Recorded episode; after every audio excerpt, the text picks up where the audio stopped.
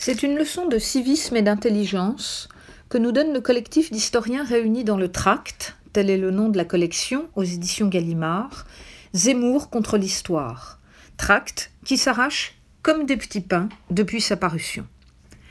Leçon de civisme parce qu'il s'agit de lutter contre une présentation erronée de faits historiques bien établis et d'affirmer l'existence d'une vérité historique. Leçon d'intelligence aussi, car on trouve ici un exercice opposé à celui auquel se sont livrés les scientifiques, devenus les consultants ordinaires des chaînes d'information, jusqu'à oublier parfois la prudence de mise lorsqu'on est appelé à se prononcer en tant que scientifique sur des événements contemporains.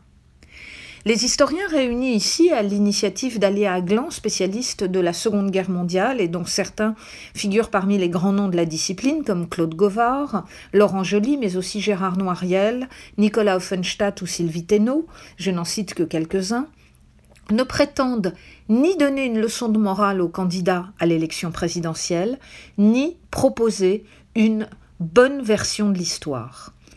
Ils ont la modestie de ceux qui cherchent, et admettent l'existence de désaccords interprétatifs.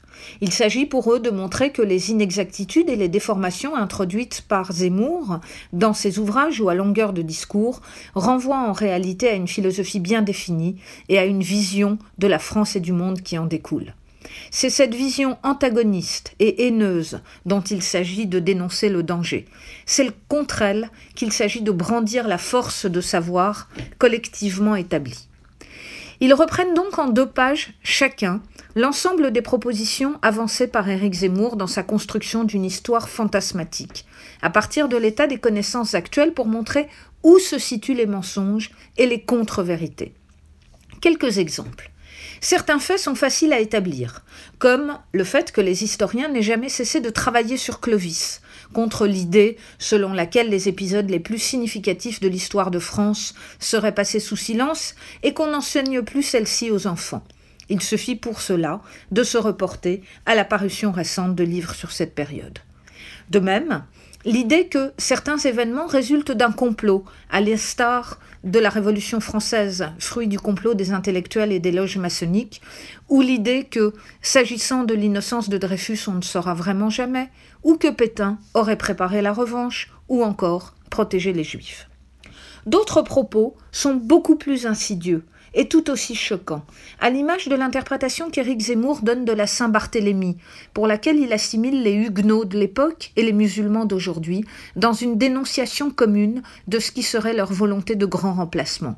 Plus choquante encore l'idée que la Saint-Barthélemy ne serait pas venue à bout des adversaires protestants pour la simple raison qu'elle aurait été menée par une femme, la reine Catherine de Médicis. À tous ces propos, les historiens répondent par une chronologie incontestable, des faits incisifs, clairement établis. Ils nous montrent qu'il n'y a pas besoin, pour répondre à Zemmour, d'entrer dans des diatribes filandreuses. Juste de rappeler avec constance et modestie ce qui s'est réellement passé et que le savoir historique a permis d'établir. On les en remercie.